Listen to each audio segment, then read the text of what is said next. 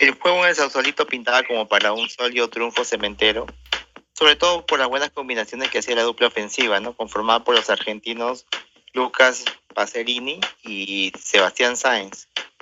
¿Cuál era la función que realizaban ellos? Recuperaban con facilidad en el medio campo el balón, también llegaban con facilidad al área del taladro, pero en el toque final es donde fallaban. ¿no? También estuvo muy bien el experimentado arquero ex Alianza Enrique Boloña, ¿no? que salvó un par de ocasiones de gol. Y el juego se acomodaba muy bien para la calera.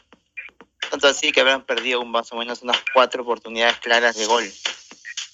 Luego la calera en los últimos 20, 15 minutos del final eh, perdieron contundencia ¿no? y sus atacantes más que más que eh, irse sobre el área rival empezaron a, a, a defender ¿no? Y lo que pasó es que en los últimos 15 minutos Banfield lo arrinconó. Y lo que parecía un cómodo triunfo de, de la calera estuvo peligrando, tanto que faltando como dos minutos para acabar el partido, Julián Ezeiza se pierde el empate para Banfield. Al final los cementeros, que la mayor parte del juego eh, participaron de forma cómoda, estuvieron a punto de perder tres puntos. ¿no?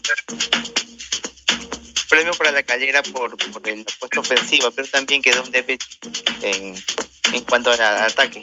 Con ese triunfo la calera quedó desde su grupo con cuatro puntos.